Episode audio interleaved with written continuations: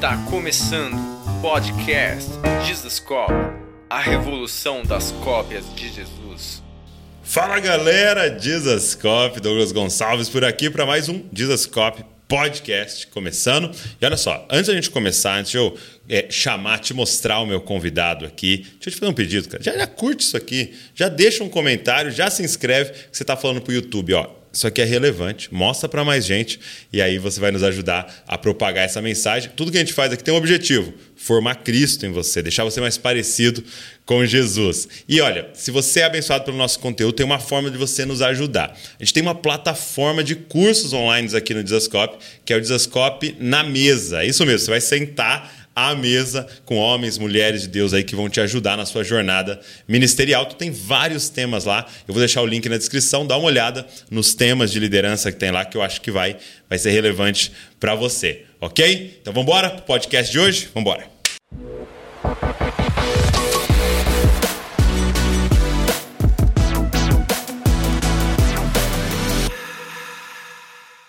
Meu amigo, Vitor Fontana. Que honra. A honra é minha, prazer estar tá aqui, viu? Poxa, que legal. Desde, desde o, que o Guilherme veio do Sola, o Guilherme Andrade, né? Sim. Veio. É, eu estava para facilitar são dois para facilitar são dois Guilhermes, né? Não dá nem falar Guilherme Sola, né? é o Andrade e a Marino, poxa vida.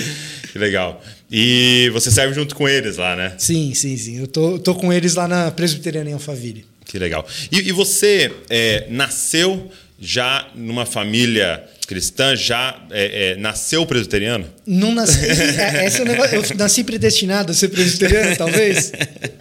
Eu nasci numa família batista. Batista. É, a minha foi uma coisa assim. A minha família inteira é batista tradicional. Família dos, família da minha mãe é batista, a família do meu pai é batista. Eles se conheceram na igreja batista, as famílias eram amigas, aquela coisa assim. Uhum. Tenho tio pastor, tio diácono. É... Aquela, aquela... Quando eu fui para presbiteriana, na minha família foi uma comoção. Assim. É mesmo? Mais ou menos, mas foi. Assim, uhum. Alguns. É, é, pô, mas eles batizam criança lá, como é que é isso? É, é, que história é essa? Porque, e assim, no fundo, eu brinco que eu fui para parar na presbiteriana por um motivo muito espiritual era perto de casa. meus pais, eu era adolescente, meus pais é, frequentavam a Batista do Morumbi. Tá. E a minha. E a gente morava a 30, 40 minutos de carro sem trânsito é da Batista do Morumbi.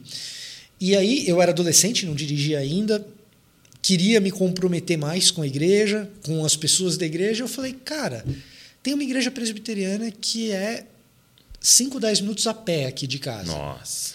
Então, vou ver qual que é.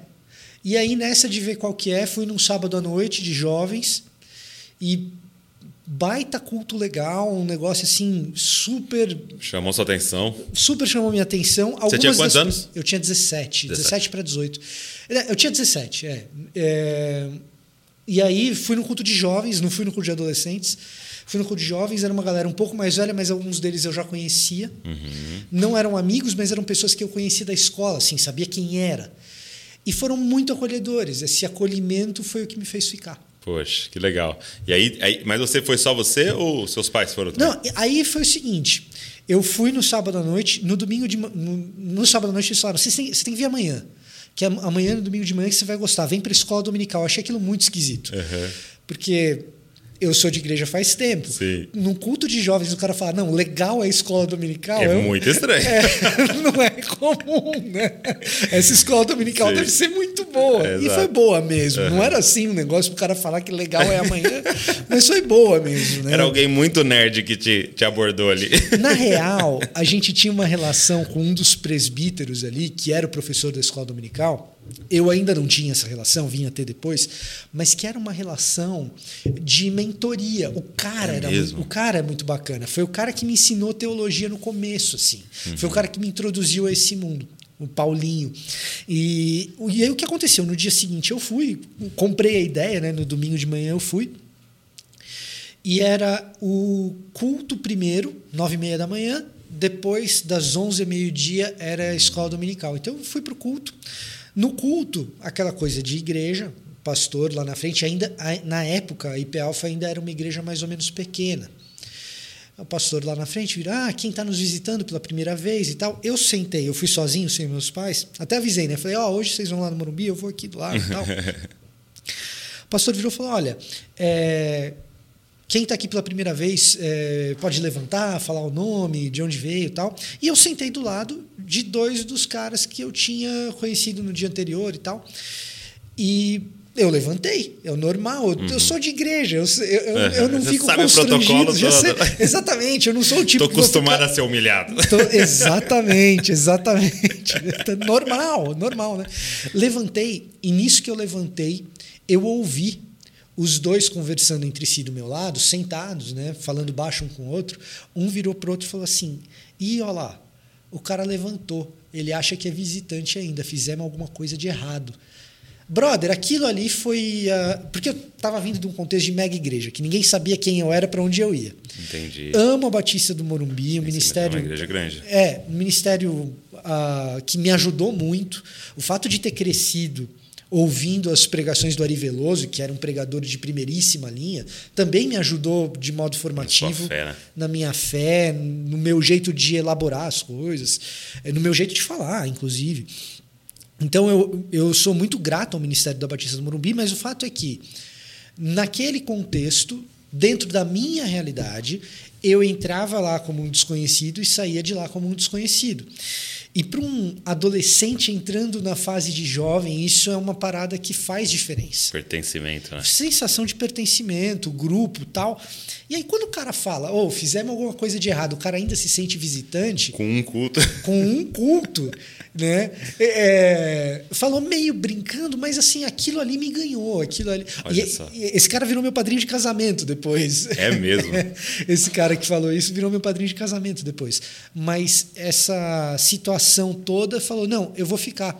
Eu não estava muito preocupado com diferença de doutrina na Sim. época. É, ah, qual que é a diferença de presbiteriano, de batista, de assembleiano? Que eu sabia que tinha ali uma igreja de gente que estava afim de aprender depois eu fui na aula com um presbítero que dava aula muito bem, muito bem.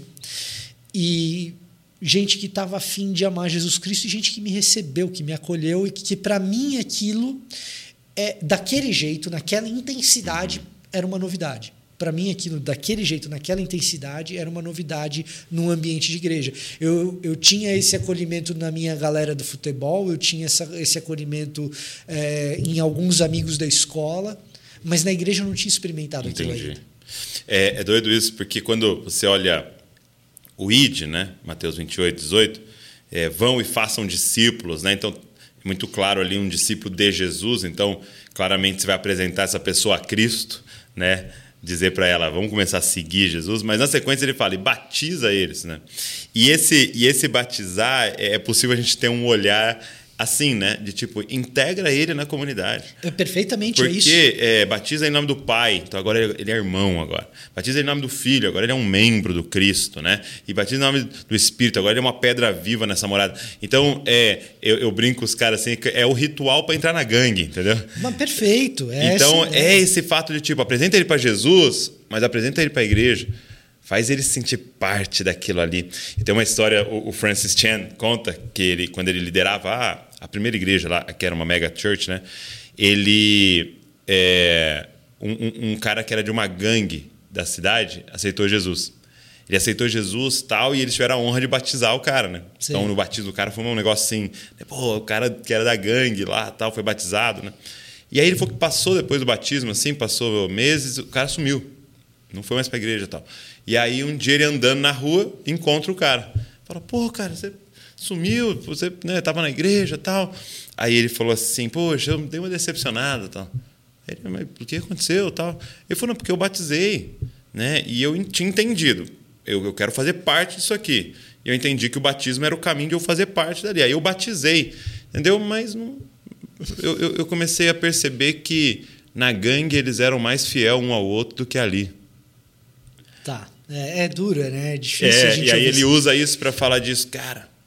Entendeu? A gente precisa parar e pensar isso que você está falando, né? De tipo, cara, como é que a gente faz para ter isso, né? Com... Esse lance da gangue Dá, na gangue eu, é, é, eu sentia mais esse acolhimento, essa conexão.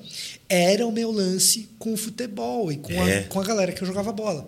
Então eu não fui um adolescente problema, mas eu fui um adolescente que não gostava muito de igreja, porque a igreja era no domingo. E domingo era o meu dia de jogar bola com os meus amigos, entendeu? E de jo- jogo. Eu queria jogar bola, cara. Eu queria jogar bola. E, e aqueles caras da bola é- eram. Truta demais. Os, é, é, era, era o cara que morava na rua de trás e que é meu amigo até hoje, entendeu? É, é, era isso. Sim. né? Agora, esse lance que você falou do acolhimento do batismo, eu acho que é uma parada que falta muito de compreensão no, no nosso esquema de discipulado, eu acho. Entendi. A parada que eu vejo, que eu experimentei na vida, tanto antes de virar presbiteriano, mas depois também, é que às vezes a galera acha que o discipulado é uma parada assim, é um conteúdo programático. Não sei se você já passou por isso, Douglas, mas assim, Entendi. às vezes eu tenho a impressão que É um livrinho, né? é um livrinho, é exato. É, é uma, é, é- é um conjunto de coisas que você tem que aprender. Embora tenha um conjunto de Tem coisas as que você coisas, tem que aham. aprender, lá no texto que você citou, né, o imperativo é fazer discípulos. E aí tem os particípios, né, que é- são os verbos que estão conectados. Nesse caso, eles são modais, que é você fala, fazer discípulos como? Batizando em nome do Pai, do Espírito, em nome do Pai, do Filho e do Espírito Santo. E aí tem a parte do ensino, ensinando, mas, mas não é ensinando o que Jesus ensinou, é ensinando a obedecer. Você não ensina a obedecer com conteúdo programático, É. com livrinho. Você ensina a obedecer fazendo o cara parte da comunidade andando junto com o sujeito. Por imitação, né? Por, diz os copy. É, é, Você Pegou, né? Pegou. mas é Mensagem essa- subliminar. é, mas é essa É isso, parada. é isso. E é- só que dá trabalho, cara. Só que assim, E você tem que ser de verdade, né? Essa é Porque dá outra, pra ensinar teologia sendo ateu. essa é outra parada. Né? Dá, dá para o conteúdo dá. Exato. O conteúdo dá. Você Agora, pode- ensinar devoção a Cristo. É, é pior, Douglas, eu vou, vou falar uma outra parada. É possível você ensinar teologia acreditando num outro evangelho, num evangelho concorrente, no evangelho que não é o evangelho de verdade. E aí parece, porque o ateu, você vai ouvir o que o cara tem a dizer.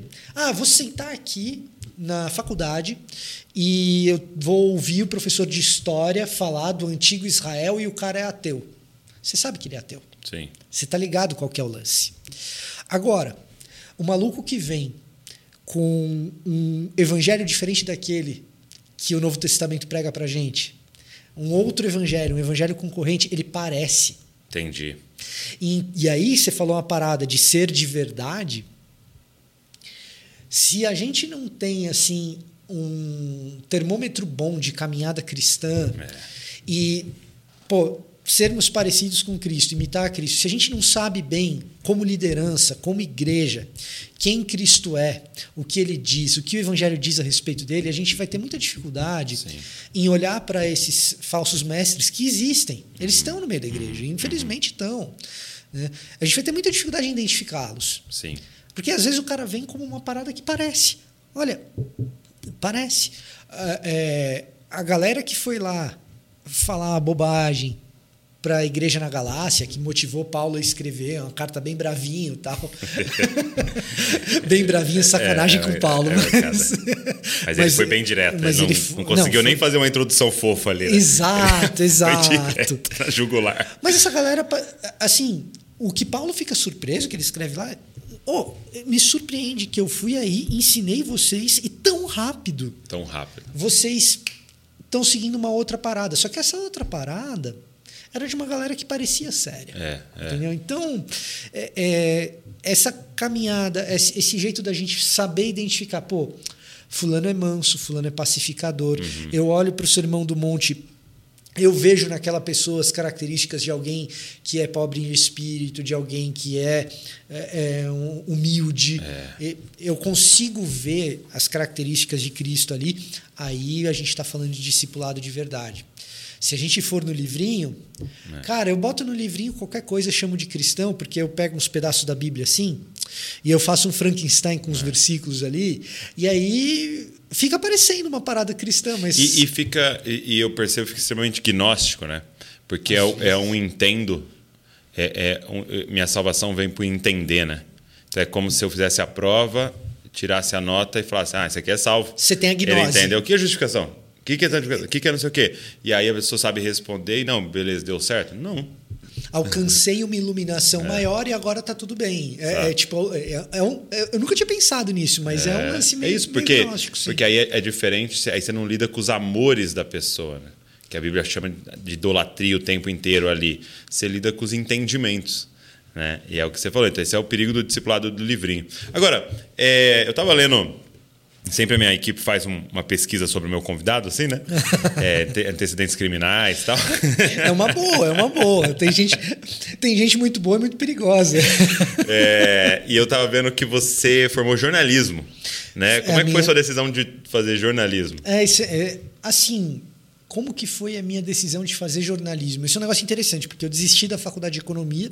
Você ia fazer economia. Eu fiz um ano. Eu fiz um Você ano fez e um saí. ano. Eu fiz um ano e saí. Aí eu prestei vestibular para economia de novo. Eu fiz um ano no IBMEC e falei. ah, Então você não gostou da instituição. a, a princípio eu achava que era isso, mas assim, quando eu passei, quando eu fiz vestibular de novo, eu falei assim, cara, todo mundo fala que eu escrevo bem, vou vou me, inscrever aqui no jornalismo também, entendeu? Foi meio que assim. E aí eu prestei vestibular para economia em algumas faculdades, para jornalismo em outra.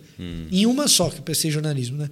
Aí quando eu passei em economia, passei em jornalismo, aí fui conversar com meu pai, falei: "Pai, o que, que você faria no meu lugar? né? Aí a gente conversando, tá, a gente chegou à conclusão, não, eu acho que com as habilidades que você tem, jornalismo vai, vai ser melhor para você.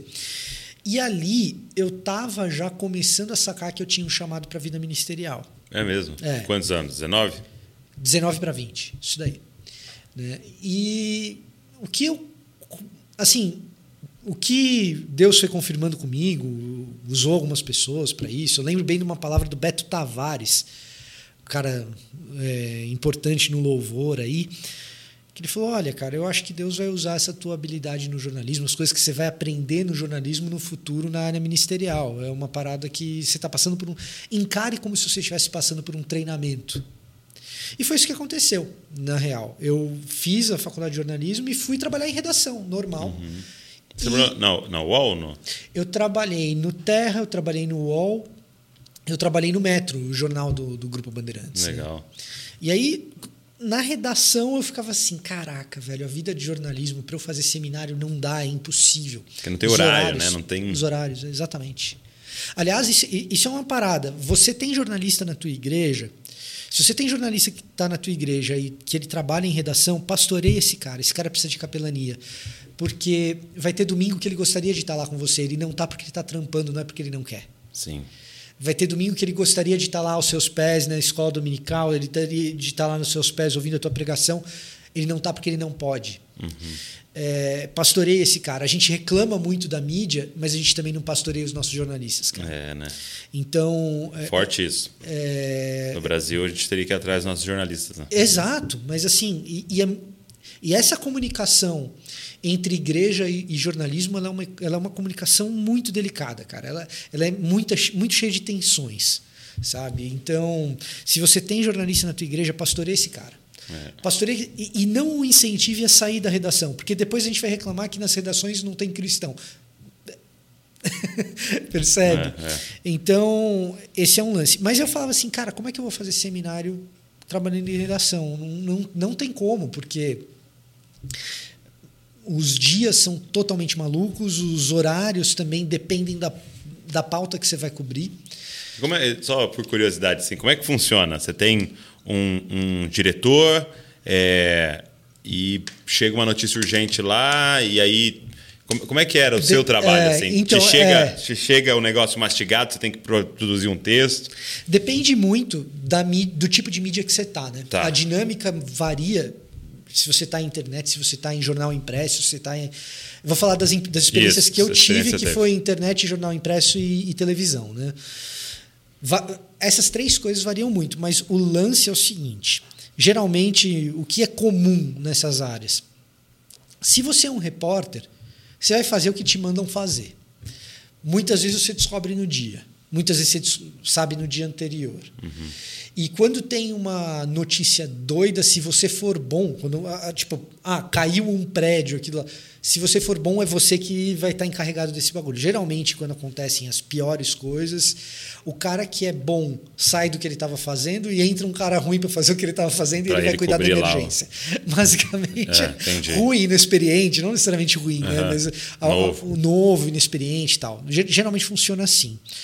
Quando você sai da reportagem e se torna um editor, que foi o que eu fiz a maior parte do, da minha carreira na, na redação, aí você é responsável por descobrir quais são as pautas para entregar para os repórteres. Né? Uhum. Aí é uma outra parada. Você chega no jornal de manhã cedo, vai sentar com os outros editores, com o editor-chefe, diretor de redação, vai ter uma reunião de pauta, as pessoas é, dão as ideias, o cara fala, olha, no meu caderno, ah, caderno de economia aqui, tem hoje tem reunião do Copom, vai decidir a taxa de juros, na capa eu vou colocar esse negócio, lá, lá, e ali daquela reunião surgem as pautas que a gente vai entregar para os repórteres. Basicamente Caramba. é esse treco que a gente faz. E é tudo muito rápido, né? Muito rápido, Douglas, muito rápido. Cara, tem que fechar para imprimir.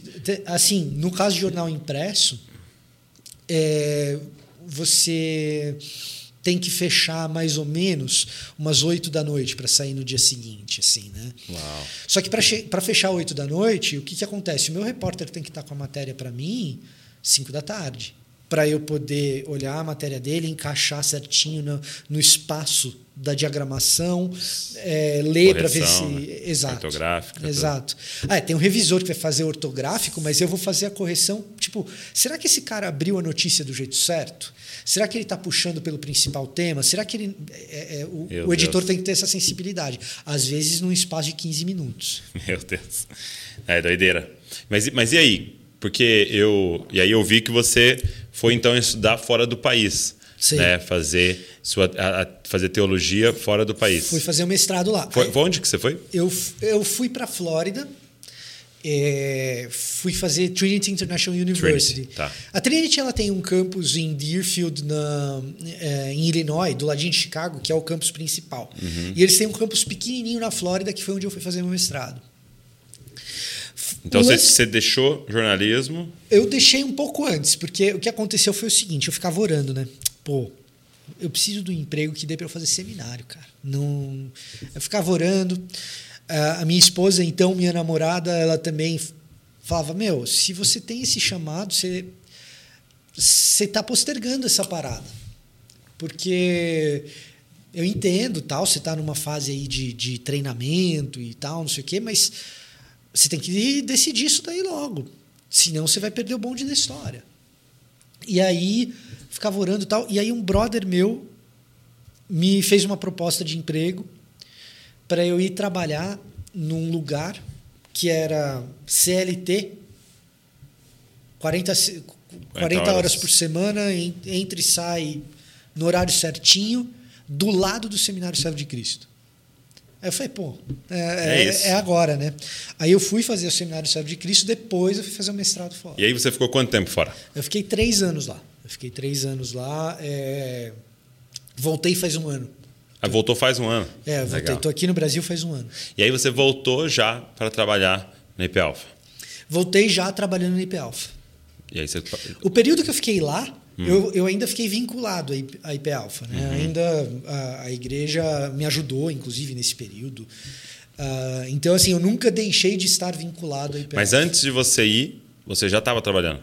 Na igreja. Antes de, antes de eu ir, eu já estava trabalhando na igreja. Ah, legal. Sim. Então você foi já para se preparar mais ainda. E... Isso, exatamente. Poxa, exatamente. que legal. E lá foi, você estudou o quê?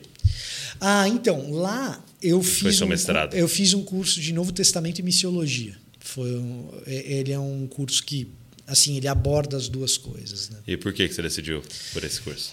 Olha, tem alguns motivos, assim. Talvez um pouco de preguiça de ir para a exegese propriamente dita. Não, e na real, eu vou te falar assim, tem, tem um monte de motivos, Douglas, mas assim, o meu desejo nem era ir para a Flórida inicialmente. A gente uhum. acabou indo por uma questão de conciliação do que tinha meu de projeto de estudo com o que tinha de projeto de vida profissional da minha esposa. Então, a Flórida ficou um bom meio termo para essas coisas. E aí, dentro dos programas oferecidos ali na Flórida pela Trinity, esse daí foi o que me atraiu mais. Entendi. né? Agora, se eu tivesse, por exemplo, em, em Deerfield, talvez eu tivesse feito outra coisa. Entendi. né? Agora, essas, isso é um negócio interessante. Tá? Muitas vezes a gente perde grandes oportunidades porque a gente idealiza determinadas coisas em vez de fazer aquilo que é Tipo, possível. detalhezinho, né? Exatamente. Em vez de fazer aquilo que é possível. E na vida acadêmica, em especial, assim, ah, eu quero estudar teologia e cara, os caminhos e os rumos, eles são tão amplos. ah, tem tantas oportunidades e dá para mudar de rota no meio do caminho tantas vezes. Sim. É, que assim, as- e às vezes eu vejo algumas pessoas com ideia muito fixa e tal, e deixa de aproveitar algumas boas oportunidades por causa disso. Então, eu não me arrependo em nada de ter feito algo que não era o meu sonho que eu mais queria eh, dentro das universidades que eu sondei para fazer o meu mestrado e tal, não me arrependo em nada, porque hoje eu percebo, inclusive, o quanto que ter ido especificamente para aquela faculdade, naquele lugar, fez com que o meu ministério aqui no Brasil tivesse algumas determinadas portas abertas que talvez não tivesse se eu tivesse ido para outros lugares.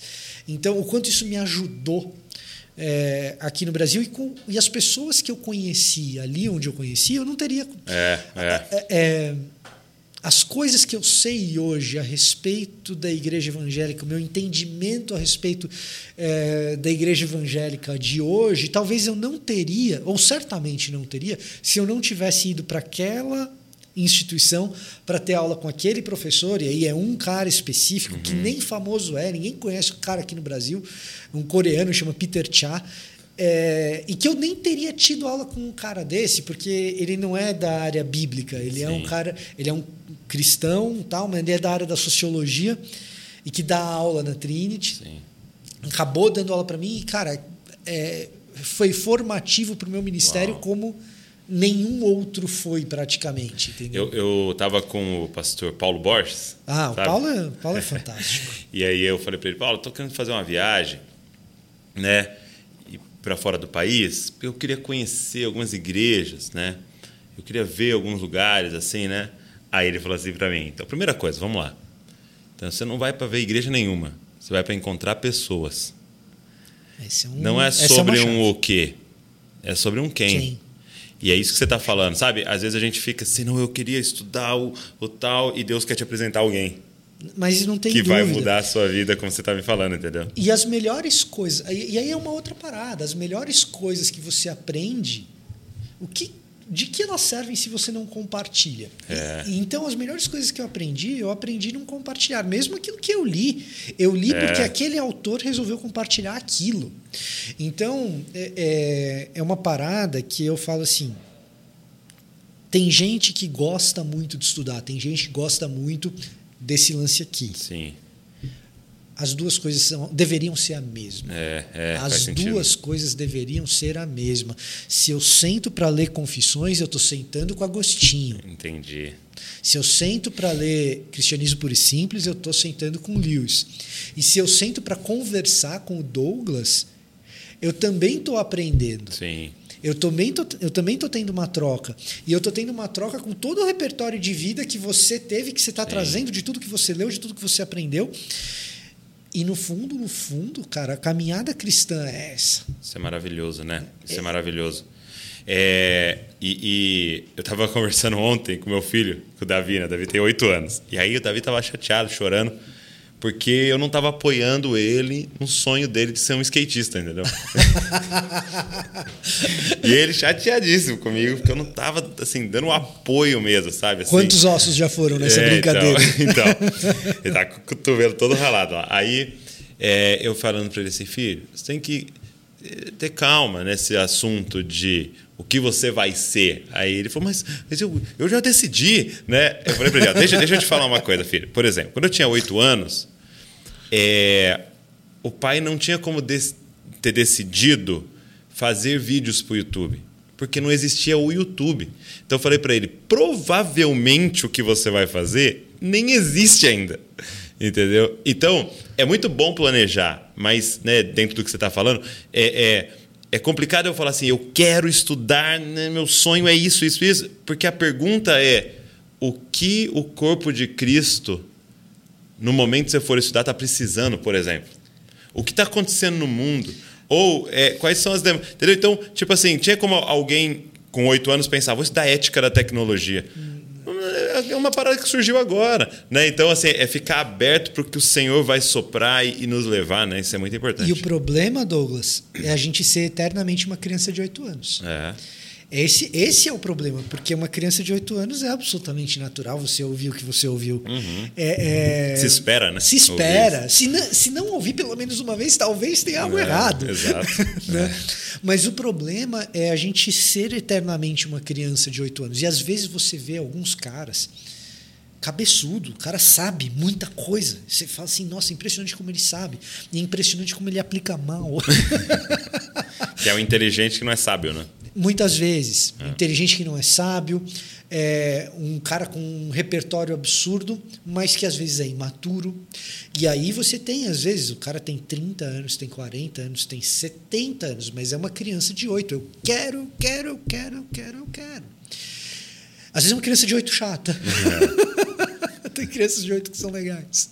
É, quanto mais tempo você vai ficando em 8 anos, você vai ficando mais chata. Exato, mas não tem dúvida. Muito bom. É, aí, você, então você começou o canal estando nos Estados Unidos? Eu comecei, seu canal do YouTube? Eu, eu comecei quando eu descobri que eu ia. Quando, ah, tá. Você eu, abriu ele aqui no Brasil. Isso, foi assim. Começou. Ó, é, foi um lance assim, ó. É, eu tinha.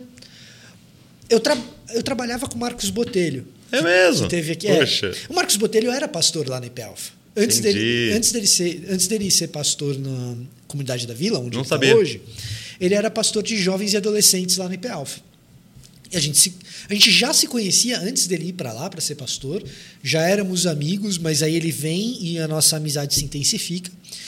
E aí eu começo a participar de projetos dele, de vários uhum. projetos dele, ajudando aqui, ali e tal, inclusive no YouTube. A gente começa a gravar alguns vídeos juntos. Mas eu não tinha pretensão de ter algo no YouTube meu e tal. Eu só ia lá porque ele chamava. Ah, vamos gravar junto aqui? Vamos, beleza, eu ia. Né? E eu ia sem a pretensão de, de ter algo no YouTube ou de ser conhecido, e, e ainda fazia um negócio assim: olha, as coisas que você não puder falar, Botelho, porque talvez possa te queimar, deixa que eu falo. não tem nada a perder. não tenho nada a perder. e aí eu ainda tive que desconstruir um pouquinho da imagem, porque, né? Entendi. Mas e aí tinha esse lance que eu estava ali junto com o Botelho, mas eu não pensava em fazer algo eu mesmo. Só que indo para os Estados Unidos, eu falei, cara, é uma boa maneira de eu me manter conectado com o Brasil. Nesse mesmo período, a gente tinha lá um, um grupo de qual que era o aplicativo, mas era tipo um desses aplicativos tipo WhatsApp, mas não era o uhum. WhatsApp, era um outro. A gente tinha um grupo ali de, de conversa no, no celular que era uma, uma galera que tinha perfil de humor evangélico. É mesmo. A gente tinha, isso aí existia lá. Eu, eu e o Botelho, a gente fazia parte, mas tinha os outros caras que tinham uns perfis específicos de humor evangélico e tal. E o Franklin Medrado estava no grupo. Sim, o Franklin. O Franklin veio para São Paulo, a gente se conheceu e tal, e ele me deu uma incentivada em alguns aspectos. Ali eu falei: não, eu acho que dá. Eu acho que dá. Comprei um guarda-chuvinha de, de, de iluminação, uhum. sabe? Comprei um guarda-chuvinho de iluminação, peguei um celular velho. Uhum, e é aquela história. Pega o celular e sai gravando. Depende para quem que é você fala. Que perfeito. Depende para quem que você fala isso, pode dar problema.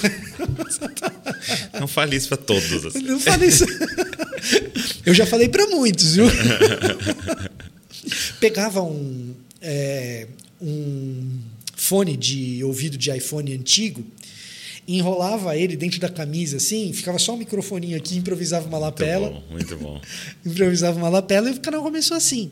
E a minha ideia era manter o contato. Enquanto eu estivesse nos Estados Unidos estudando, eu não fico deslocado da realidade brasileira. Tipo, eu mantenho contato com o Brasil, que a minha pretensão era voltar.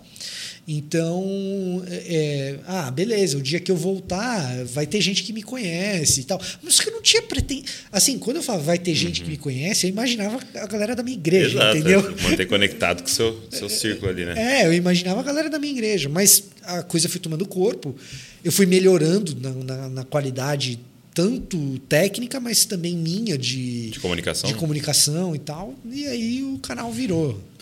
Na, na faculdade de jornalismo, você teve alguma, alguns, algumas aulas que te ajudaram nessa questão? O que eu sempre falo é o seguinte: é, a melhor escola do mundo para quem quer se comunicar chama-se rádio. Ah, é? Ah, mas não tem dúvida. Porque o rádio te joga em fogueira. A televisão é muito roteirizadinha, né? Hoje em dia, talvez na faculdade de jornalismo já tenha alguma coisa voltada para o digital. Uhum. Eu nem sei, nem sei como está o currículo do jornalismo hoje. Aham, Mas assim, é, a televisão ela é muito roteirizadinha. entendi. O rádio, ele te joga nas fogueiras. É, é mais do improviso. Tem um pouco mais e você tem o tempo muito restrito. Então você aprende a ser mais objetivo, embora você já tenha percebido que eu não sou tanto, eu vou lá, volto, pego, não Não, até. Mas assim, você aprende a respeitar tempo, você aprende a ter uma dicção melhor, porque a pessoa não vai ver a tua boca. É, tem muita coisa, o rádio te ensina. Eu tive o privilégio de fazer faculdade num lugar onde rádio era prática. Então, a aula de rádio era no estúdio Olha. né? Então, isso daí é formativo. E eu fui, na época que eu estava no Terra, eu fui trabalhar no Terra TV, então eu fazia televisão ali. E eu fazia transmissão da NBA. Você está com o boné do Boston. Celtics, eu fiz uma final de Boston Celtics e Los Angeles Lakers. É mesmo? É. Meu Deus. O Lakers levou aquela. Mas eu era comentarista de NBA do Terra TV na época. Que legal. É, na época eu, é, é, eu fazia os comentários, quem transmitia, quem era o narrador era o Hamilton Rodrigues, que hoje deve estar nos canais Disney. Ele estava na ESPN, Fox. né? Ele tá na ESPN. É, ele estava na Fox, aí quando teve É. a fusão e tal, tá no... Que legal. Poxa, não sabia. Então você, você entende até um pouco desse mundo também da NBA, do basquete. Ah, sim. Você teve, porque tem que Sim. estudar, né? Então, o que aconteceu quando eu estava na faculdade de jornalismo, eu criei junto com os meus, junto com alguns colegas, eu criei um site só de cobertura de basquete e a gente fornecia o conteúdo de basquete do UOL na época. Que legal. A gente criou um site e aí isso daí que me credenciou. Qual era o nome? Playoff.com.br. Que bacana. E, a- e aí a gente fazia o conteúdo de basquete do UOL. E aí o Terra, concorrente, me chamou para fazer os comentários de NBA na transmissão. Eu acho que foi a primeira transmissão de Sport TV streaming que a gente teve no Brasil foi acho que foi essa no Terra TV na época, que foi em 2011, dois- não, 2010, 2009, 2010. Muito bom. E, e você é, escreveu um livro, eu estava vendo, Hum. ou participou da escrita de um livro, 95 teses do mundo gospel. É, As é do 90 mundo gospel? 95 mentiras do mundo gospel. Menti- Mentiras, perdão. É, não, então, isso daí é Porque é o daquela- 95 para fazer uma referência A- às às teses, 95 né? teses de Lutero, exatamente. Mas é 95 mentiras do mundo E gospel. isso daí é. é daquelas paradas de quando eu trabalhava junto com o Botelho. Isso que eu ia te perguntar, era da época do Botelho? É, e que eu. Ó, e aí eu tinha um lance de assim, o Botelho, de novo, o que você quiser falar que você não pode, porque vai queimar comigo. teu filme, deixa comigo. Eu falo. E aí a gente fez isso daí na época. Um pouco era uma brincadeira com a celebração de 500 anos da Reforma. Né? Um pouco era uma brincadeira com a celebração de 500 anos da reforma. A gente fala assim: beleza, o que, que a gente precisa reformar hoje? E aí foi colaborativo. A gente lançou na internet para quem quisesse contribuir. E aí? Qual é a mentira do mundo gospel que contam aí no teu contexto? Entendi. Se a gente fosse escrever para pregar na porta da igreja, o que, que seria hoje? É, o que, que seria hoje? Então tinha muita coisa. É, crente com promessa não morre. Entendi. Coisa- coisas que eu descobri até porque os caras mandaram. Eu nem sabia que alguém falava, entendeu? É, é, mas assim, é um livrinho bem humorado, no fundo. Eu não sei se eu faria ele hoje, da maneira como ele tá, para ser muito honesto. Ah, por- e eu te explico por quê. Eu, eu acho que da maneira como a gente fez, da maneira como a gente ficou, nada que está escrito ali eu deixaria de escrever. nada que está escrito ok. ali eu deixaria de escrever. Mas a ênfase eu acho que não está legal. Por quê? A gente ainda não tinha vivido, quando a gente montou esse treco, essa esse avivamento, vamos dizer assim, entre aspas, da galera reformada muito radical. Então, o que, que acontece? Você pega aquele livro ali, não tem nenhuma mentira dos reformados. Então. Ah, só bate um lado. É, ah, aí não, aí não pode, pô. Tem que. Bater todo mundo. Não é? Em mim mesmo para começar. Exato, exato. Entendi. Muito bom. É, cara, assim, você, você hoje é, é, trabalha com toda essa parte de ensino, né, lá na, na IP Alpha. É, você se formou, fez seminário e tal. Para a galera hoje que, tipo assim, sonha em fazer um seminário, sonha em estudar teologia, em servir na igreja, vamos dizer assim, é, nesse ministério do mestre, né? nessa sua jornada, assim, olhando para trás, o que, que você daria de conselhos e dicas para alguém que gostaria de se inserir, entrar nisso que você faz hoje? Cara, tem algumas coisas. Conselhos de faça isso e não faça isso. É, tem, tem algumas coisas que eu acho importantes. A primeira delas é assim: não menospreze a disciplina. Hum, que sentido? É, você vai precisar ter disciplina para fazer coisas que você não quer fazer. O que, que acontece? O cara fala: ah, vou para o ministério, vou estudar, vai ser maravilhoso. Você já deve ter passado por isso com gente em evento, assim, o cara chega, vai no acampamento, vai no retiro, ele fica três dias no retiro, o retiro é maravilhoso. Sim. E ele acha que a vida de ministério dele vai ser aquilo, né? Ele olha, se eu me dedicar exclusivamente. Se eu gostei disso aqui. Se eu gostei disso daqui, a vida de que é sempre estar no ministério deve ser sempre isso daqui, deve ser incrível. E a vida de ministério ela envolve você fazer muita coisa que você não quer fazer. Porque a vida de discipulado envolve você fazer muita coisa que você não quer fazer. É, é, vamos ser honestos aqui. Amar quem ninguém quer amar, que é o que a gente foi comissionado todos para fazer, não só quem vai para o ministério, mas amar quem ninguém quer amar, é uma coisa que a gente não quer fazer. Sim. E dentro do ministério tem um monte dessas coisas, um monte. Então, assim, não menospreze a disciplina. Tem coisas que você. que não é assim, ah, orgânico, vai fluir natural. Cara, não vai fluir naturalmente dentro de você o desejo de acordar às 5 horas da manhã, porque você tem que estudar grego e estudar hebraico, e para isso caber no seu dia, você vai ter que estudar cedo, você vai ter que acordar tão cedo. Isso não vai fluir naturalmente de dentro de você. Não é assim que funciona. Então, é, não menospreze a disciplina, é a primeiríssima tá. coisa. Você precisa de disciplina. Ah, não, mas o meu tipo de ministério não envolve o grego e o hebraico. Tudo bem, foi um exemplo. Sim. É, mas vai ter muitas outras Vai ter coisas. outras coisas, é. entendeu? Vai ter outras coisas. Então, assim, não menospreze o valor da disciplina, da organização. É, entre uma mente brilhante e uma mente organizada, eu vou com o cara, para trabalhar comigo, eu, eu, eu vou com o cara da mente organizada dez vezes. Entendi. Se é para escolher entre um e outro. Uhum. E aí eu vou falar a segunda coisa.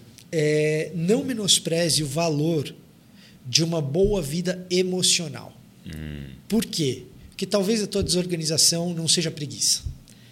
Talvez a tua dificuldade com disciplina não seja vagabundagem. Pode ser que você tenha uma questão para resolver. Hum. E se você tem uma questão para resolver do ponto de vista emocional, qualquer ela que seja, ela e ela não for tratada, se ela não começar a ser resolvida, e elas não são resolvidas da noite para o dia, questões emocionais elas não, não passam assim. Não surgiram da noite para o dia e não são resolvidas. Não são resolvidas da noite para o dia. Se você tiver uma dessas, é, e todo, alguma você tem, uhum. alguma você tem.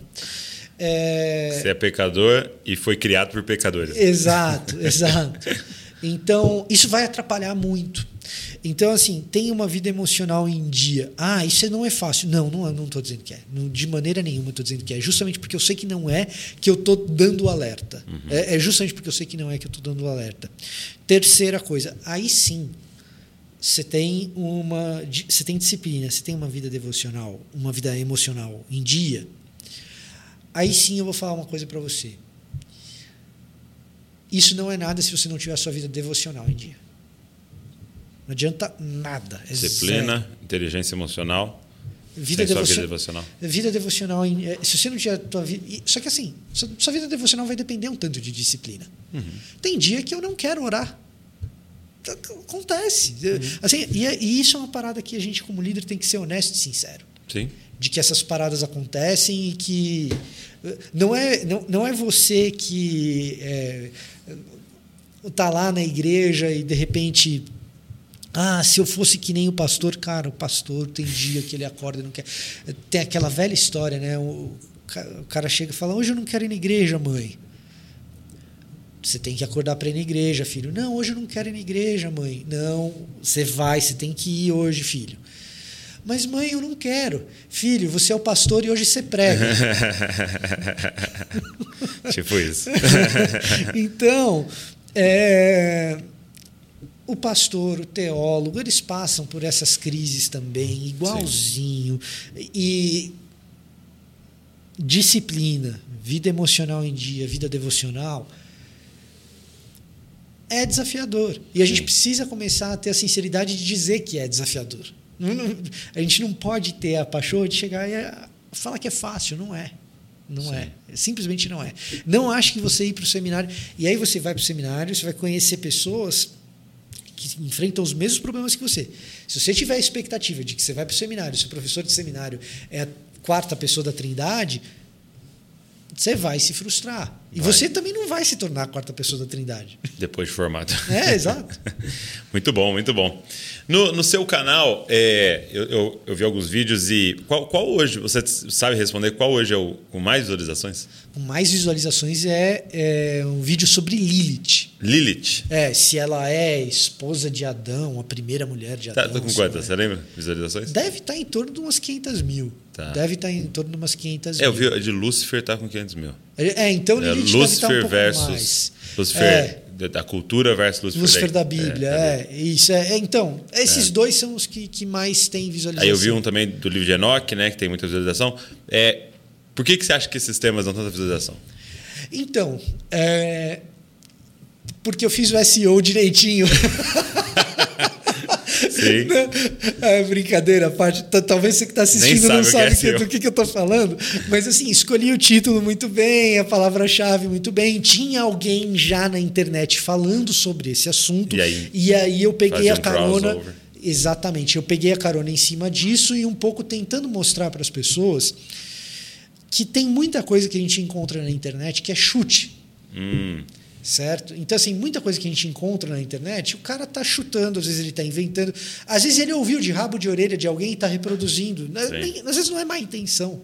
O cara ouviu, acreditou naquilo, botou aquilo na internet. Mas fala não, como se fosse certeza, né? Fala como se fosse certeza, mas não é verdade. Esses três vídeos têm esse, esse elemento aí. Hum. De que tem um canal que não é cristão, inclusive, mas que os três, nesse caso, tem um canal que não é cristão, inclusive, que é um canal que vive de viralizar teorias conspiratórias. Eu peguei o SEO, relacionei com os vídeos desse canal na época, só que eu não menciono o canal. Eu não falo, vou Sim. refutar é, o canal tal. Ouvi.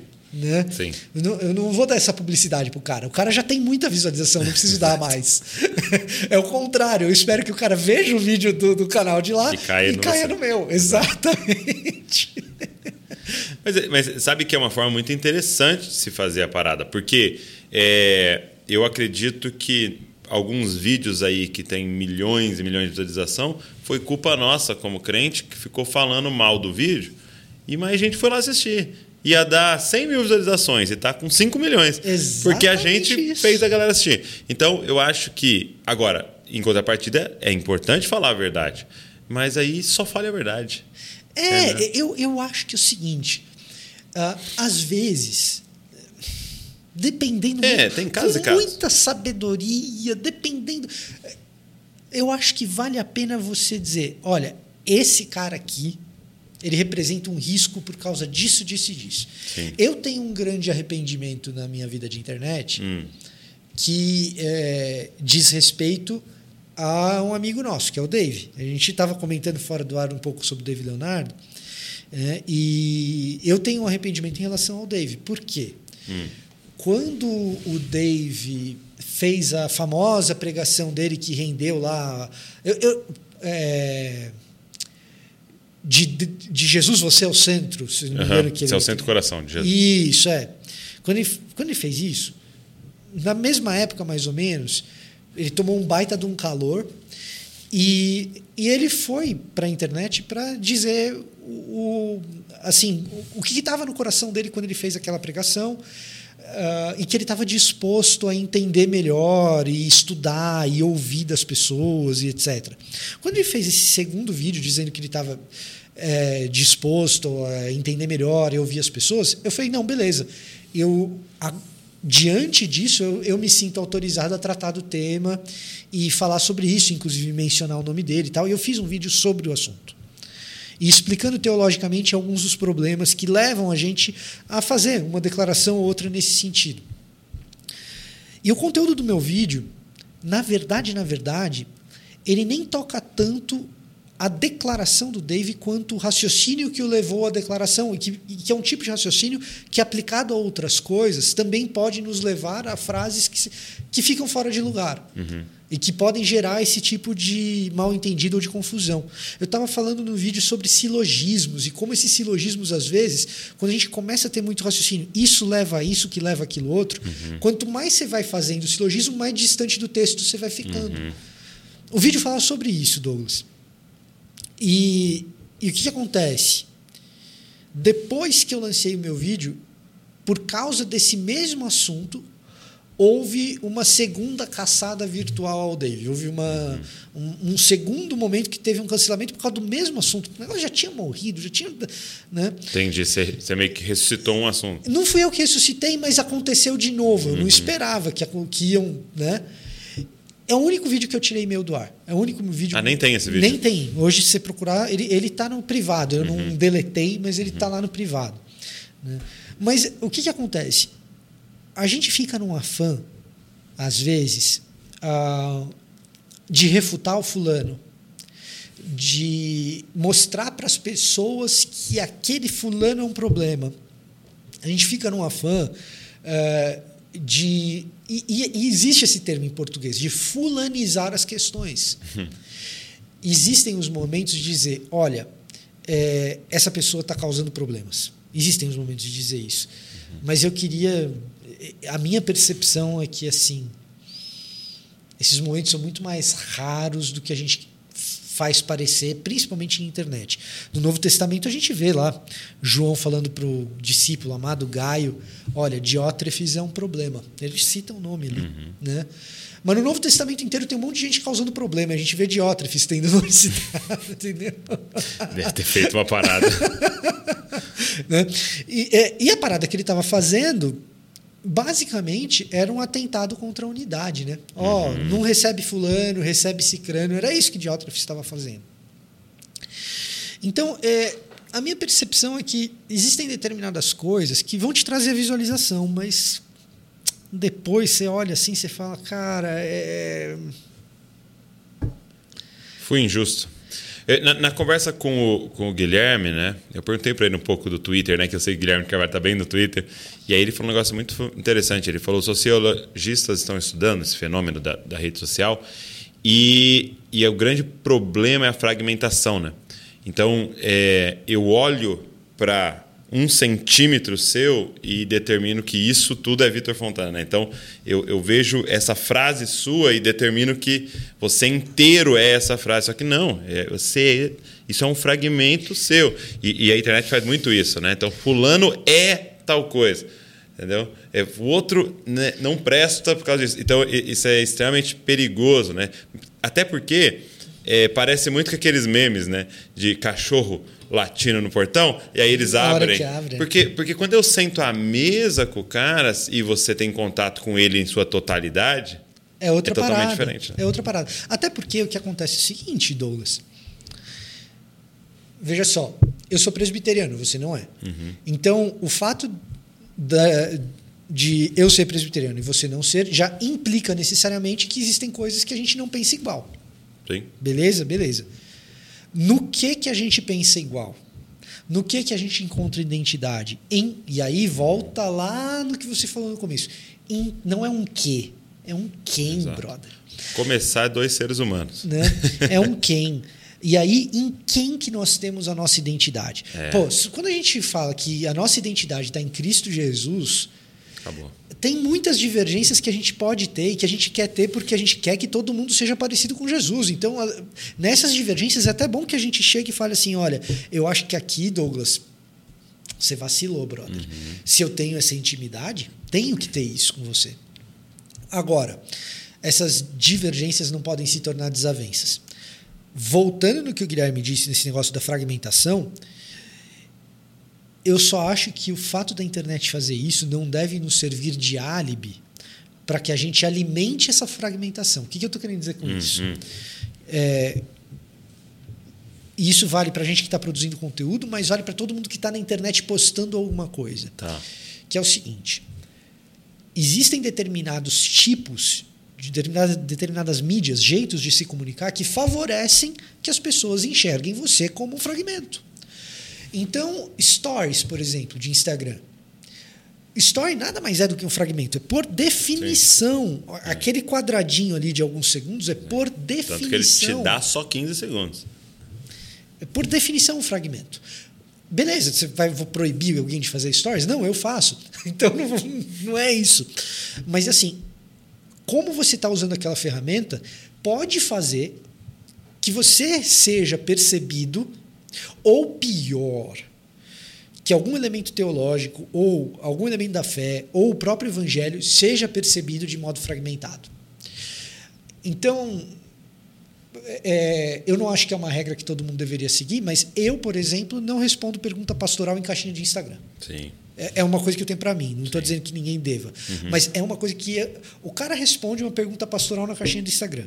O cara vai lá e faz isso. Pode ser famoso, pode não ser. E aí ele vem depois e, e aí o que ele fala dá problema. E aí ele vem depois e diz assim: "Ah, mas tiraram o que eu falei do contexto". Mas que contexto, brother? É 15 15 segundos. E, e- e a gente vê essa parada acontecer. Olha, quando eu abro a caixinha de perguntas e vem pergunta pastoral, se eu fosse responder, todas seriam com depende. Pois então. Todas, porque, tipo assim, Pois então. eu não te conheço, eu não sei o background, eu não sei o contexto, eu Contexto. não sei. Devo separar minha esposa? Depende. De- Devo não sei o que, depende. Devo ir embora, não sei onde? Depende. Tem que ter São- um, tipo, uma vida por São trás. raras as que não são depende. Que são, tipo assim, extremamente diretas, né? É. E às vezes o cara conta a história e você até pode ser tapeado do, Isso, do, do, do, do- contexto. Você Lá você ouviu fala assim, outro. "Ah, nossa, eu tenho todo o contexto aqui. Sim, você tem todo o contexto que um Ele fulano te falou. contou. Né? então, assim, tem umas paradas aí que eu, a internet favorece essas Entendi, coisas. entendi. Você pode favorecer essa fragmentação, né? Sem e é pior nenhuma. quando a gente fragmenta. E assim, é pior, não sei se é pior ou não. Mas é preocupante quando a gente fragmenta o evangelho. Uhum. Quando a gente pega um pedaço do que é o evangelho e trata aquilo como se fosse O o todo. todo. É. E a velocidade que a internet exige, às vezes, faz com que a gente caia nessa armadilha. É, é verdade. São, são as tentações da- das redes sociais que eu acho que é muito importante essa reflexão para a gente poder navegar nela como um meio né, da propagação do evangelho. Agora, agora, hoje, assim, qual é a parada que você mais curte é, ensinar, comunicar? Assim, né? Você, e muitas vezes aquilo que a gente mais curte nem dá views, né? Mas É, qual que é é. a parada assim, que hoje queima no seu coração? Então, eu tenho gostado muito, e, e, assim, é uma parada que é recente para mim e vai parecer contraditório com o que eu acabei de dizer. É, é. Tá? Mas assim, eu tenho gostado muito de fazer as pessoas pegarem um pouco mais de intimidade com a Bíblia por meio dos vídeos curtos do YouTube, do TikTok e do, e do Instagram. Intimidade com a Bíblia. É, é, eu tenho tentado fazer com que as pessoas entendam algumas sutilezas da beleza do texto bíblico ali nos Reels, no, no TikTok, no Instagram. Às vezes eu vou mostrar um, um trechinho de poesia. Às vezes eu vou mostrar um- uma narrativazinha curta, pequena, e tentar mostrar para a pessoa: olha, o que o autor estava querendo ao te mostrar essa narrativa era te mostrar esse treco um pouco mais amplo. E para fazer isso em um minuto é tenso. Mas eu estou conseguindo, eu estou feliz, porque eu não achava que dava. Sim, sim. Então, isso, isso aí foi uma coisa que me deu uma revigorada. Assim. Falei, cara, é, tá legal de fazer isso. Sim. Tá legal de mostrar essas coisas e tal. É, vai- é, tem aí uma, uma série aí que eu vou fazer agora sobre Jesus. Só de videozinhos curtos sobre Jesus que eu acho que é, vale a pena assim fazer, tem valido a pena para mim, eu tenho gostado. Eu nem sei se vai dar visualização, se não vai, Sim. mas eu tenho gostado de fazer a pesquisa, eu tenho gostado de fazer a gravação, até a edição, que é um treco que eu odeio, eu tenho mesmo? gostado de fazer. Então, É, é, é tipo como se fosse aperitivos. É uma parada Que a assim. pessoa fala, quero mais isso daí. É uma parada assim, é uma parada assim. É, Ela é- experimenta. É, é. Ela dá uma experimentada e fala, nossa, é, não tinha parado para pensar desse jeito. Interessante o nosso trabalho, né? Porque é, é lógico que sempre está chegando pessoas novas, né? Sim. Para nos seguir e, e- e consumir ali o conteúdo, né? Mas de fato, se fossem as mesmas pessoas, eu diria que o Desascope e, e o trabalho que você faz também, é, diminuir a visualização seria um sucesso. É, Você entende assim? Porque a pessoa, por exemplo, porque é o que você está falando, eu quero que a pessoa vá para a Bíblia, eu quero que ela ame a palavra, eu quero que ela comece. Então, assim, pode acontecer dela falar assim: em vez de ver esse vídeo aqui, acho que eu vou passar mais tempo lendo a minha Bíblia. Pode ser, pode ser. Você fala, olha, tá caindo as visualizações, estou tendo sucesso. É claro que Sabe isso qual- acontece por chegar gente nova, Não, né? E aí eu vou falar uma outra parada para você, que assim, de um lado a internet facilita essa fragmentação, de um outro lado a internet possibilita outras experiências comunitárias que seriam impossíveis antes. É, é. Então, de certa forma, o que, que eu acabo enxergando? Sem a internet, eu não teria o Rodrigo Bibo na minha vida, eu não teria o Bibotalk. Uhum. O Rodrigo Bibo seria um cara lá de Londrina, de Londrina, mentira, Joinville. de Joinville. É, o Rodrigo seria um cara lá de Santa Catarina que eu nunca teria encontrado. Provavelmente fazendo rádio lá. Provavelmente fazendo rádio lá. Eu seria um cara ensinando na escola dominical do EP Alpha, talvez plantando minha igreja, Sim. alguma coisa do gênero. E a gente nunca teria essa convergência. Eu não estaria com você, falando com você aqui hoje. E o que eu percebo é que essa ida para o texto bíblico pode ser mais comunitária, porque tem um novo tipo de comunidade aparecendo. Muito bom. Então, o que, que acontece? O que, que eu quero, na real?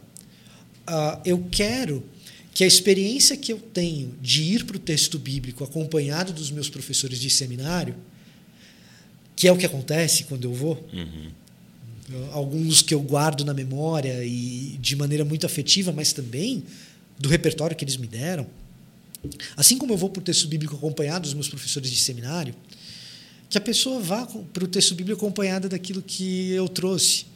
E que a gente vá para o texto bíblico, de- certa forma, todos juntos. Entendi. E eu acho, olhando para o contexto cristão brasileiro com bons olhos, assim, sendo eh, olhando Otimista. os aspectos positivos, né? Eu acho que tem acontecido isso muito em alguns ministérios e com, com muita gente. Pô, é, eu nem sabia que existia o teólogo tal, agora eu vou ler o teólogo tal. Eu nem sabia que tinha John Stott. Eu nem sabia que tinha fulano. É, é, e o fato de ter o fulano é menos importante do que ter a vida de Jesus com fulano, que você acaba descobrindo a vida de Jesus com fulano, e a tua vida com Jesus é enriquecida pela vida de Jesus com fulano. É. É, vou falar de um amigo meu aqui que a gente nunca trocou ideias muito teológicas, mas o simples fato de conversar com o cara, a vida de Jesus com o cara faz com que a minha vida com Jesus seja enriquecida, que é o Davi Lago. Sim.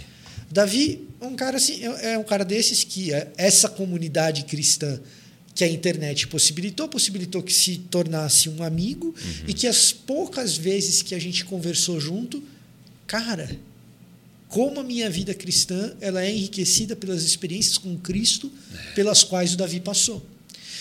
E Então, assim, olhando aí o, o copo meio cheio, é, eu acho Sim. que a gente tem experimentado e a gente tem a oportunidade de experimentar desde que. E aí eu acho uma, uma parte importante da coisa. Ah, vou fazer até jabá. E é chato, Faça, e, é, faça. e é chato fazer jabá na parte espiritual da parada, mas vou fazer mesmo. Desde que aconteça essa história da gente ter a mesma mentalidade em Cristo que a gente vê em Filipenses 2, que é o tema do, do livro que eu escrevo com o Bibo, com o Cacau, o pessoal do Botalk pelo Mundo Cristão. Ah, é o Nova, Nova mentalidade. Mentalidade. Você faz parte também? Eu faço não parte sabia, também. Não sabia. Faço parte também. Que demais. Então, é, é, se a gente tem a mesma mentalidade, como que essa mesma mentalidade de Filipenses 2 começa? A gente esvaziando de si mesmo, tá ligado? Isso aí precisa acontecer. Eu preciso sair do meu ego, eu preciso sair daquilo que eu sou, de me achar muito importante, para eu sentar à mesa. Aí eu faço o jabá de outra. Mais da parada do Discoscope. Justo. né? Mas para a gente sentar à mesa e assim, é, não importa por onde eu passei, quem eu sou, é, quem foram os meus mestres, acesso a que que eu tive, qual foi o meu passado, quão glorioso ou grandioso que foi, se é que foi, porque geralmente não é, mas não importa o que isso aconteceu. Eu venho despido de tudo isso porque eu tenho certeza de que a experiência da pessoa que está à mesa comigo com Cristo vai enriquecer a minha Uau. experiência com Cristo. É isso que tem que acontecer. E para essa comunidade evangélica da internet funcionar, e essas amizades acontecerem, e essas intimidades acontecerem, o que precisa acontecer em primeiro lugar é isso. Entendi. Não tem um cara. Eu estava conversando com outro amigo nosso em comum e ele estava falando das frustrações dele com alguns figurões do cristianismo. Não deveria existir figurão do cristianismo. O figurão do cristianismo é Jesus. Fim. Ponto final. É isso que é figurão. Figura, figurão do cristianismo é Jesus, ponto final. Se a gente tem algum figurão, é porque a gente tomou algum, alguma rota equivocada no meio do caminho. Não, tem que voltar lá atrás. Exatamente. Muito bom, muito bom. Pô, que legal. Nova mentalidade. Você não tem um aí, né? Não, eu, eu, eu- assim, ó, vou falar um negócio. Amo o mundo cristão, mas eu ainda tô sem o meu exemplar. Mundo cristão. Mas já fica a dica aqui pra Deve tá- vocês. deve tá pra chegar, Vou ver se a galera da edição coloca na tela aí por Aliás, mentalidade. aliás, pelo que eu tô sabendo, acho que vai chegar um exemplar para você também. Opa, então daqui a Pelo pouco eu ponho nos stories. Pelo menos é o que me disseram. É, mas deixa eu te fazer uma pergunta que eu gosto de fazer para meus convidados. Três livros que marcaram a sua história que você indicaria para a galera que está nos ouvindo, nos assistindo. Três livros que marcaram a minha história. Tá. É, Crime e Castigo, mas não o do Dostoiévski, o do Zuenir Ventura. É. É, Crime e Castigo. é, Tá. é, é um livro-reportagem, aí é o meu lado jornalista, né? Ah, é um livro-reportagem sobre a história do assassinato do Chico Mendes. Então, ah, vale a pena ler para entender um pedaço de Brasil que a gente que é urbano geralmente não não pega, não vê, ah, não entende e, Interessante. e, e é uma baita de uma reportagem, uma baita de uma história que humaniza uma série de coisas que a gente vê na notícia. Então, é, eu acho que é um, um treco. Então quem é o autor? É o Zuenir Ventura. Ele é, um, Zuenir é, Ventura, é, ok. ele é um, jornali um jornalista que fez muito sucesso na década de 90. Tá. Tá? Esse, esse livro me marcou muito. É, e é um livro excelente. Outro livro que me marcou demais foi A Mensagem de Efésios do Stott, que é um comentário. O que, que aconteceu? E, e- e por que, que esse livro, para mim, é, é- é uma história pessoal que eu tenho com ele. Eu fui dar uma aula de escola dominical, eu era moleque. Esse mesmo cara que me mentoreou, o Paulinho, o presbítero lá, é, num determinado momento, eu ainda era novão, ele virou para mim e falou: Olha, você vai, dar, você vai dar aula na escola dominical. É mesmo. É. Ele falou: se você precisar de ajuda, me, me chama. Daí diz aí. E aí eu fui ver o que eu tinha de livro em casa. Na época não tinha internet como tem hoje. É, é, eu fui ver o que eu tinha de livro em casa. E minha mãe tinha presenteado o meu avô com a mensagem de Efésios do Stott. E esse livro estava em casa porque meu avô tinha falecido. Então a biblioteca dele veio para casa dos meus pais. né? E aí o que eu ia ensinar era em Efésios. E aí eu fui a mensagem de Efésios, eu vou ensinar um negócio em Efésios, beleza, vou pegar aqui. Eu não sabia que existia comentário bíblico, foi o primeiro. Uau. Foi o primeiro, eu não sabia que comentário bíblico existia. E aquilo ali foi um negócio assim. Porque eu já tinha lido muito livro cristão, Uhum. muito livro cristão, mas um livro que explicava um livro da Bíblia, eu, eu não sabia que isso existia. E aquilo ali para mim foi apaixonante. Eu falei, cara, é esse bagulho que eu quero fazer da vida. Isso é maravilhoso, né? É esse, é, é esse treco, é explicar a Bíblia. Se- um dia eu souber a Bíblia a ponto de poder explicar, igual esse cara está explicando, é, é- é o que isso eu quero fazer, da vida. Nossa, que bom. então, então foi um momento Foi. de contato com o seu propósito. Foi, total. Total, total, total. Eu li aquilo, eu li a introdução, eu- eu nem, nem era assim o comentário do versículo específico. Eu li a introdução, que ele vai tratar do autor, da ocasião e tudo mais. E aí foi uma parada assim, nossa. Quando o pastor fala que o contexto é tal, é tipo essa parada aqui. É daqui, que- aqui que é a fonte, velho. Achei! Foi, Olha só, foi sem vergonha, tava aqui. É, sem vergonha não, mas assim. Tô mas, não, eu sei, eu sei, eu sei o que você quis dizer, mas assim, foi uma parada assim, caraca, mano, é daqui eu tenho que ter outros iguais a esse. Eu tenho que ler os dos outros livros da Bíblia. Cadê? E, e Sabe assim, quando uma, aconteceu uma parada dessa comigo? Eu, eu li, eu peguei do nada à tarde também, é, na casa do meu pai, assim, é, Padre Antônio Vieira.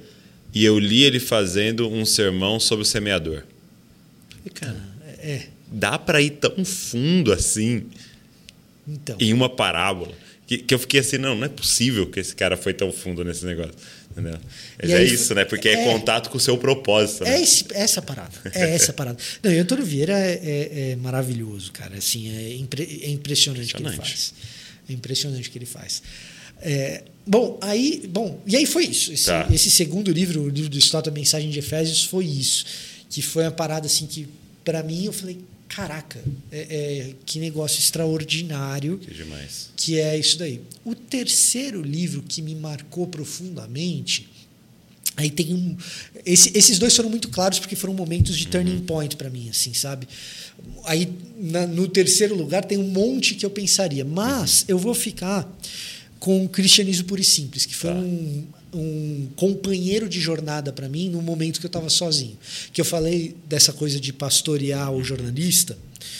Eu fui trabalhar na Gazeta Esportiva. Meu primeiro trabalho como jornalista foi estagiário na Gazeta Esportiva. Então, é, é, fui trabalhar na Gazeta Esportiva e o trabalho do jornalista esportivo, em particular, é muito cruel. Porque você está trabalhando na hora que todo mundo está se divertindo. Essa é uma parada que, assim, é, é, nesse sentido, o desgaste é grande. Você está sempre. Você, o seu ritmo de trabalho aumenta muito no final de semana. O final de semana é, o, é, é, é, é a cereja do bolo, né? É a parada. É, é, o final de semana que tem rodada pra caramba, você tem que trabalhar muito, você não consegue ir à igreja. É, você muitas vezes tem que trabalhar de madrugada, porque você pega um jogo de quarta-feira que termina meia-noite, a coletiva do técnico e do jogador é uma da manhã. Então você chega em casa depois de ter redigido sobre aquela coletiva e tal, às vezes você chega três e meia da manhã em casa, um negócio assim. E acaba se tornando uma vida solitária, porque você está sempre no contratempo. As pessoas que você conhece, é, na hora que você está livre, todas estão trabalhando. Tá? Na hora que você está livre, todas os teus colegas de redação, na hora que você está livre, estão trabalhando porque as folgas são intervaladas. Então, num certo sentido, é parecido com a vida de médico, de enfermeiro, que pega esses Platonista. plantões totalmente doidos e tal. E aí, nesse período que eu estava sozinho, o Lewis foi o meu companheiro. É. Né? E ali eu não li. Cara, em Cristianismo Puro e Simples, eu lembro de ler coisas assim que eu falava, não, isso, isso é uma parada que eu já sei, eu não estou lendo uma novidade, mas o jeito do cara colocar. Meu Deus. Né? O, o jeito do cara descrever, o jeito do cara fazer a parada. Então, é, é, eu diria que esses três, eu acho que são três livros na formação do caráter cristão. Os outros livros que me marcaram são literatura mais técnica, da, da área da exegese e tal, que eu nem sei se seriam tão edificantes uhum, assim para uhum. qualquer pessoa. Mas esses três, assim, na formação do caráter cristão, eu acho que o primeiro talvez nem tanto, eu acho uhum. que mais para a realidade brasileira. Não, muito bom, muito bom mas... para você poder fazer uma leitura de Brasil, né? É, mas foi, foi o meu assim, foi o meu companheiro. Lewis foi meu companheiro durante um ano trabalhando na Gazeta Esportiva. É, e, e, aprendendo o que era ser jornalista também, porque aquilo tudo era muito novo para mim. Sim. Eu estava tomando assim é, é, bronca atrás de bronca. famoso estagiário, né? Famoso estagiário. Famoso estagiário, famoso estagiário. Eu lembro o dia que eu cheguei na redação assim, o André, que era então o subeditor, o cara que era o meu chefe direto, ele virou assim e falou assim: Ó, oh, você tá parecendo o cara que aprendeu a dirigir faz um mês. Tava indo bem tal, aprendeu, pegou confiança, agora tá cheio de pequena batida aqui ali. Tá tudo amassado. Tudo amassado, cara. Não capotou, mas raladinho. tá cheio de raladinhas aqui. É, muito bom, muito bom. Poxa, meu amigo, obrigado. Obrigado por esse tempo aqui. É, Para a galera acompanhar mais tudo que vocês estão produzindo tal, como é que faz? Bom, vamos lá. Você pode ir, uh, se você quiser acompanhar o nosso trabalho de igreja, Você pode ir no canal do YouTube da IP Alpha. A gente Legal. tem. Os nossos cultos são transmitidos lá. Escola Dominical, que eu dou bastante aula lá, também é transmitida ali. Que legal. né? E também dá para acompanhar o, o que o Sola faz lá com a gente na, na área da música, que tá, tá muito bem feito e tal. Você pode me acompanhar no Ministério Bibotalk. Então, Uhum. os BTcasts, eh, eu tô lá junto com o Bibo e, e Companhia Limitada. E você pode acompanhar no meu canal também, Victor Fontana. Se você digitar no YouTube, Sim. eu apareço Vou colocar lá. tudo na descrição aqui, os links É. pra galera. Tô no Instagram também, no Twitter. Você bota Victor Fontana nas redes sociais, eu geralmente ranqueio entre as primeiras. Legal. aí. Muito bom, muito bom. Obrigado. Obrigado pelo seu serviço ministerial aí, por você ter se entregado aí para ensinar a palavra de Deus para nossa nação. Hein? Tem sido muito Ah, bom. Eu, eu tenho me divertido bastante, viu? Tem sido muito bom. E o trabalho do, do Jesus Cop é uma inspiração para mim também, então para mim é um privilégio estar aqui. Obrigado, meu amigo. Douglas. Você que nos assistiu, nos ouviu até o final aí, obrigado por esse tempo. Que Deus possa continuar te abençoando. Eu espero que você tenha sido inspirado. Como eu disse no começo, pega o link, manda para alguém, se, eh, se inscreve aqui, curte, deixa um comentário aí para a gente saber como é que tá chegando isso aí para você. Deus abençoe e não se esqueça, você é uma cópia de Jesus. Valeu.